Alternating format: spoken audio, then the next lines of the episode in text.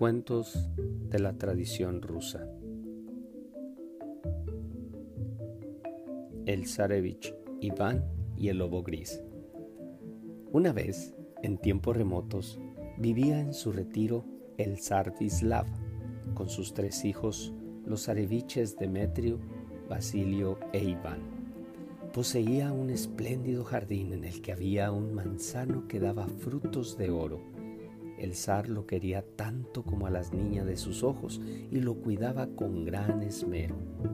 Llegó un día en que se notó la falta de varias manzanas de oro y el zar se desconsoló tanto que llegó a enflaquecer de tristeza. Los zareviches, sus hijos, al verlo así, llegaron a él y le dijeron, Permítenos, Padre y Señor, que, alternando, montemos una guardia cerca de tu manzano predilecto. Mucho os lo agradezco, queridos hijos, les contestó. Y al que lo logre, al que logre coger al ladrón y me lo traiga vivo, le daré como recompensa la mitad de mi reino, y a mi muerte será mi único heredero. La primera noche le tocó hacer guardia al zarevich Demetrio, quien apenas se sentó al pie del manzano, quedóse profundamente dormido. Por la mañana, cuando despertó, vio que en el árbol faltaban aún más manzanas. La segunda noche tocóle el turno al zarevich Basilio y ocurrióle lo mismo, pues le invadió un sueño tan profundo como a su hermano. Al fin le llegó la vez al Iván. No bien acababa de sentarse al pie del manzano cuando sintió un gran deseo de dormir. Se le cerraban los ojos y daba grandes cabezadas. Entonces, haciendo un esfuerzo, se puso en pie, se apoyó en el arco y quedó así en guardia esperando. A medianoche, iluminóse de súbito el jardín y apareció, no se sabe por dónde, el pájaro de fuego, que se puso a picotear las manzanas de oro. Iván Zarevich tendió su arco y lanzó una flecha contra él, pero solo logró hacerle perder una pluma y el pájaro pudo escapar. Al amanecer, cuando el zar se despertó, Iván Zarevich le contó quién hacía desaparecer las manzanas de oro y le entregó al mismo tiempo la pluma. El zar dio las gracias a su hijo menor y elogió su valentía, pero los hermanos mayores sintieron envidia y dijeron a su padre, No creemos, padre, que sea una gran proeza arrancar a un pájaro una de sus plumas. Nosotros iremos en busca del pájaro de fuego y te lo traeremos. Reflexionó el zar unos instantes y al fin consintió en ello. Los zareviches Demetrio y Basilio hicieron sus preparativos para el viaje y una vez terminados se pusieron en camino. Iván Zarevich pidió también permiso a su padre para que lo dejase marchar y aunque el zar quiso disuadirle, tuvo que ceder al fin a sus ruegos y le dejó partir. Iván Zarevich, después de atravesar extensas llanuras y altas montañas, se encontró en un sitio del que partían tres caminos y donde había un poste con la siguiente inscripción. Aquel que tome el camino de enfrente no llevará a cabo su empresa porque perderá el tiempo en diversiones. El que tome el de la derecha conservará la vida, si bien perderá su caballo, y el que siga el de la izquierda morirá.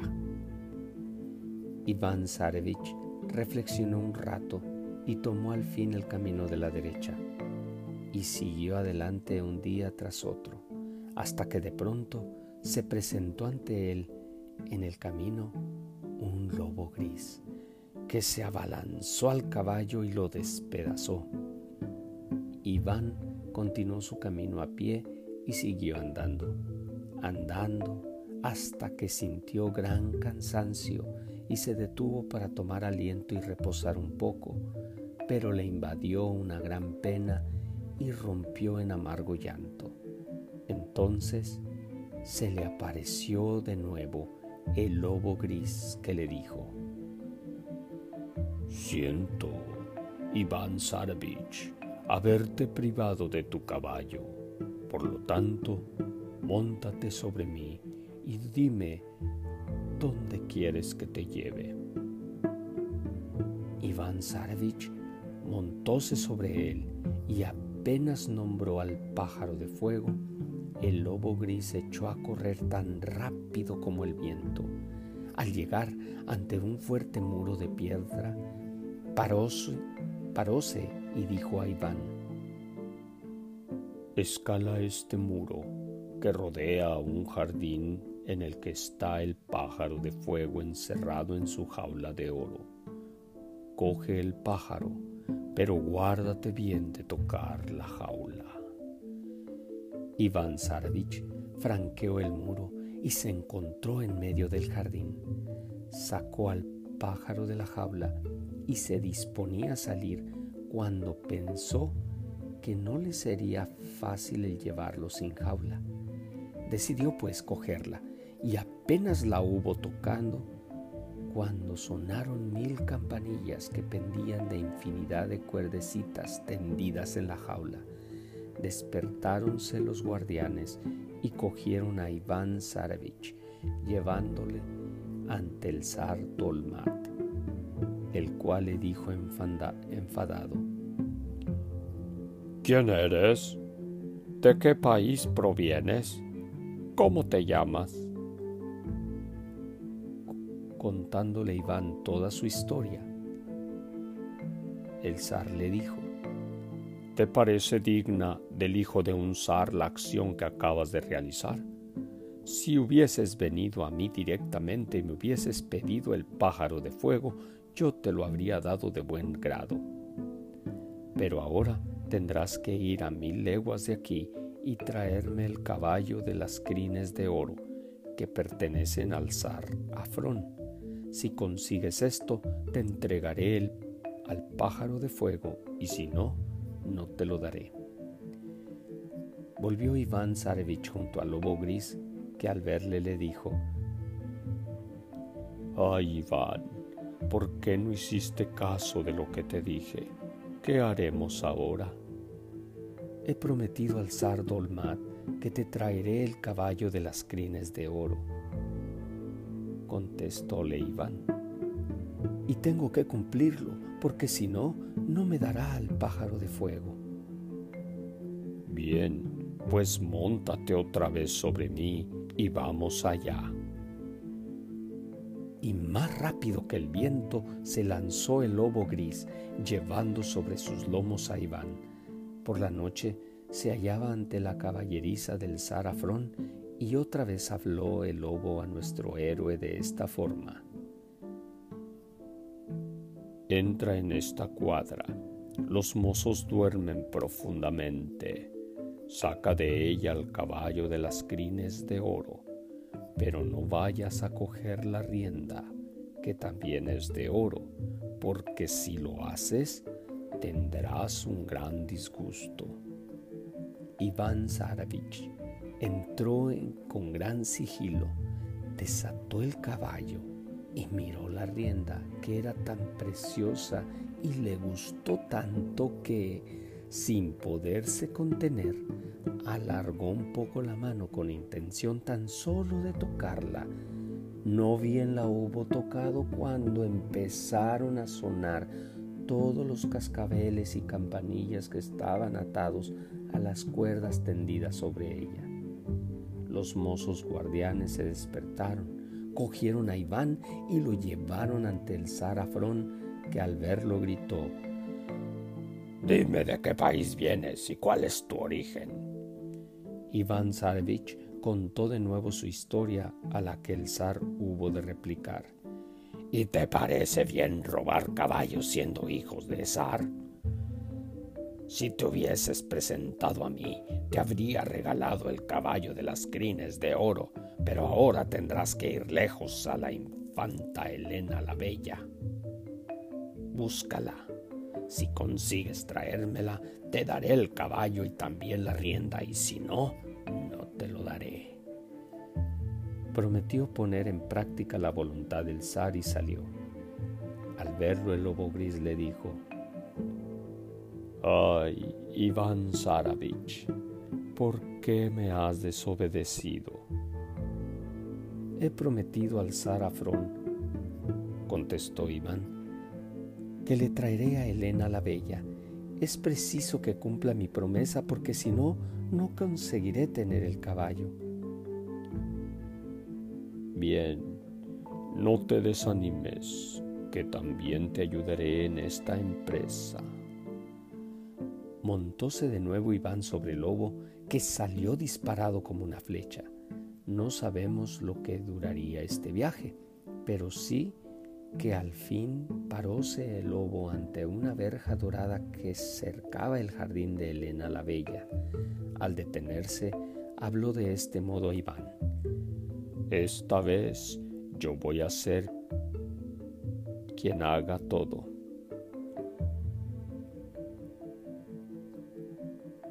Espéranos a la infanta y a mí en el prado al pie del roble verde.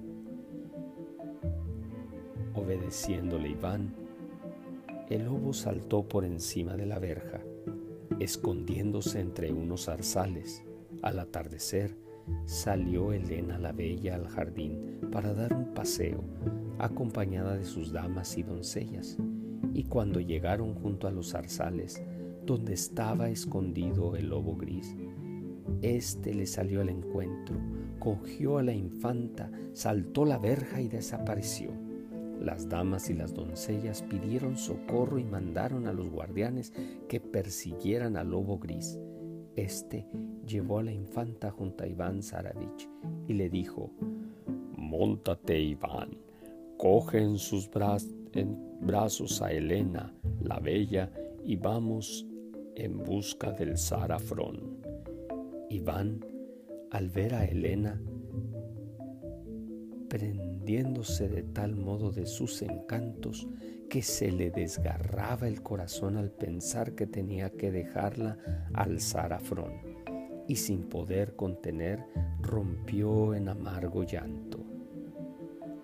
¿Por qué lloras? preguntóle entonces el lobo gris. ¿Cómo no he de llorar si me he enamorado con toda mi alma de Elena y ahora es preciso que se le entregue al zar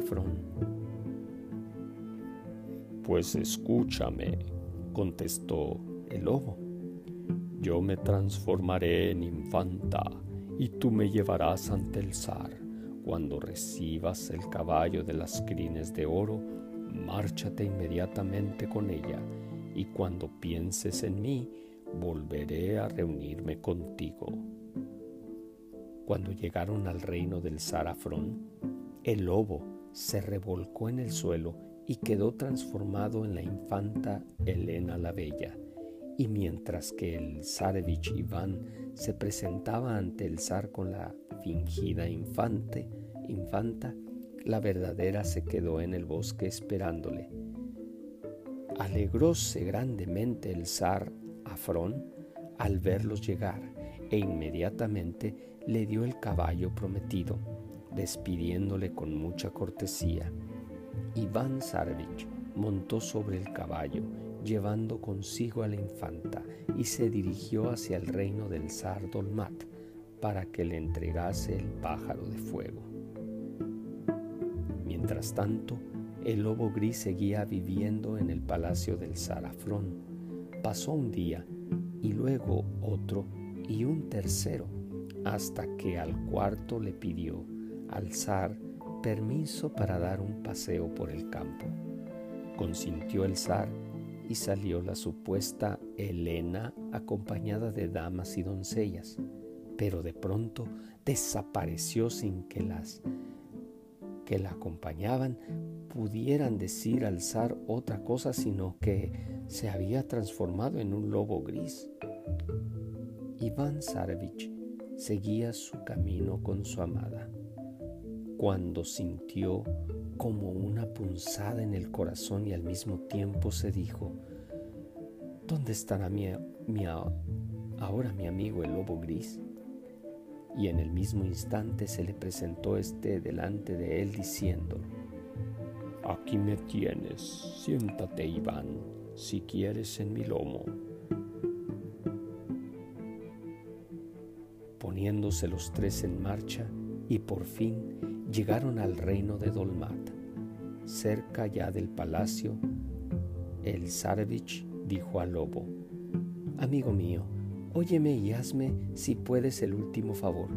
Yo quisiera que el zar Dolmat me entregase el pájaro de fuego sin tener necesidad de desprenderme del caballo de las crines de oro, pues me gustaría mucho poderlo conservar a mi lado.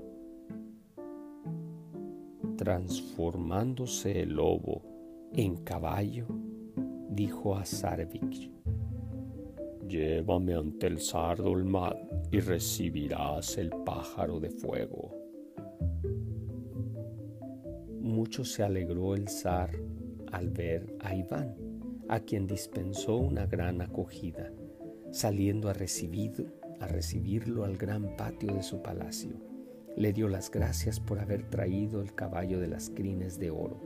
Le obsequió con un gran banquete que duró todo el día y solo cuando empezaba a anochecer le dejó marchar, entregándole el pájaro con jaula y todo.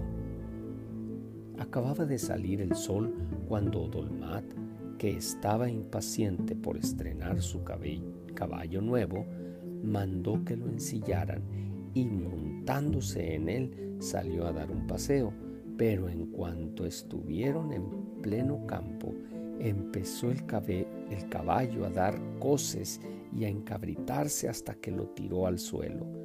Entonces el zar vio, con gran asombro, cómo el caballo de las crines de oro se transformaba en un lobo gris que desaparecía con la rapidez de una flecha. Llegóse el lobo hasta donde estaba el Zaravich y le dijo, Móntate sobre mí mientras que la hermosa Elena se sirve del caballo de las crines de oro. Entonces lo llevó hasta donde el principio del viaje le, le mató el caballo y le habló de este modo. Ahora, adiós Iván Saravich. Te serví fielmente, pero ya debo dejarte. Y diciendo esto, desapareció. Iván Sarvich y Elena la Bella se dirigieron al reino de su padre, pero cuando estaban cerca de, él, quisieron descansar al pie de un árbol. Ató Iván el caballo, puso junto a sí la jaula con el pájaro de fuego, se tumbó en el musgo y se durmió.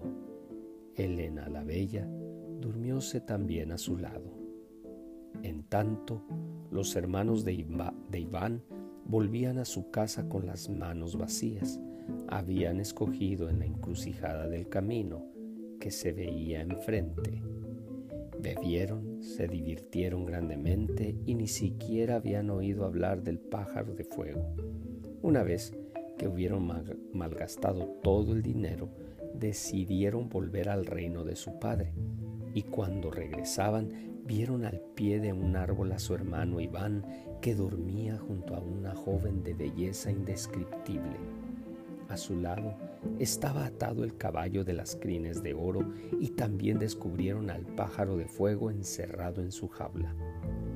Los areviches desenvainaron sus espadas, matando a su hermano, e hicieron pedazos su cuerpo. Despertóse Elena y al ver muerto y destrozado Iván, rompió en amargo llanto. ¿Quién eres, hermosa joven? preguntó el zarevich Demetrio. Y ella le contestó, soy la infanta Elena la Bella. A mi reino fue a buscarme el zarevich Iván, a quien acabáis de matar. Escucha, Elena, le dijeron los areviches. haremos contigo lo mismo que con Iván si te niegas a decir que fuimos nosotros los que te sacamos de tu reino, lo mismo que al caballo y al pájaro. Temió Elena la muerte y prometió decir todo lo que le ordenase. Entonces los areviches Demetrio y Basilio la llevaron junto con el caballo y el pájaro a casa de su padre y se alabaron ante éste de su arrojo y valentía. Los areviches estaban satisfechísimos, pero la hermosa Helena lloraba incesantemente. El caballo de las crines de oro caminaba con la cabeza tan baja que casi tocaba el suelo con ella, pájaro de fuego estaba triste y deslúcido, tanto que el resplandor que despedía su plumaje era muy débil. El cuerpo destrozado de Iván quedó por algún tiempo al pie del árbol y ya empezaban a acercarse las fieras y las aves de rapiña para devorarlo, cuando acertó a pasar por allí el lobo gris, se estremeció mucho al reconocer el cuerpo de su amigo. Pobre Iván Saravich, apenas te dejé, te sobrevino una desgracia es menester que te auxilien una vez más. Ahuyentó a los pájaros y fieras que rodeaban ya el cuerpo de su amigo y se escondió detrás de un zarzal. A poco vio venir volando un cuervo que, acompañado de sus pequeñuelos, venía a picotear el cadáver. Cuando pasaron delante de él, saltó desde el zarzal y se abalanzó sobre los pequeños, pero el cuervo padre le gritó lobo gris, no te comas a mis hijos.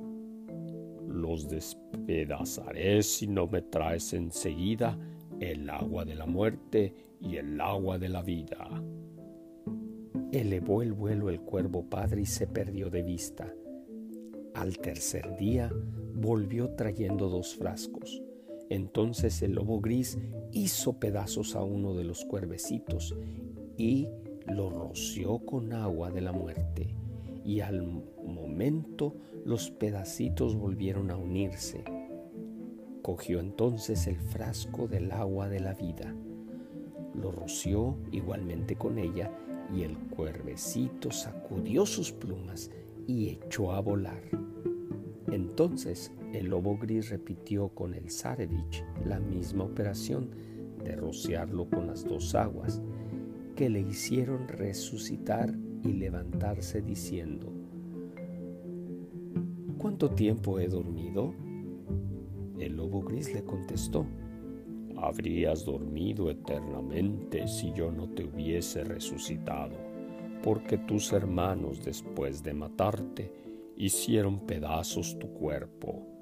Hoy tu hermano Demetrio debe casarse con Helena la Bella, y el zar cede todo su reino a tu hermano Basilio, a cambio del caballo de las crines de oro y el pájaro de fuego.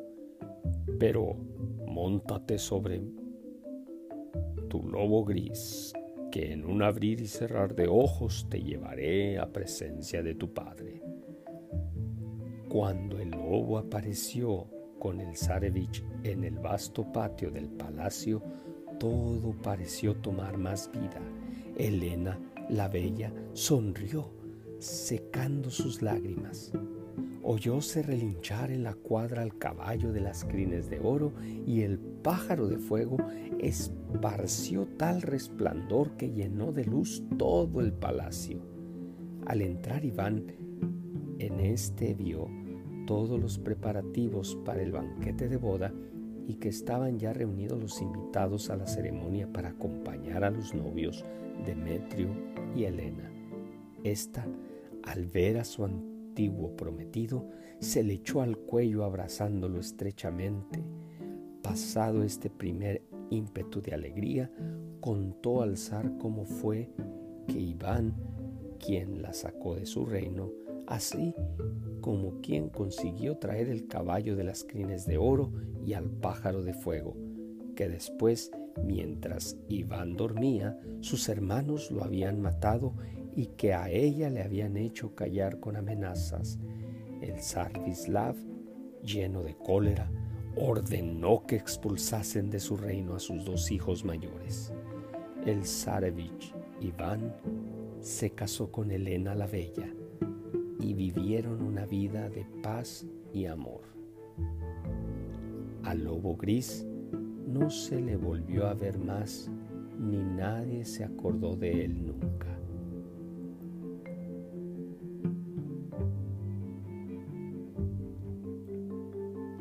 La integridad, la honestidad y la perseverancia traen siempre grandes recompensas.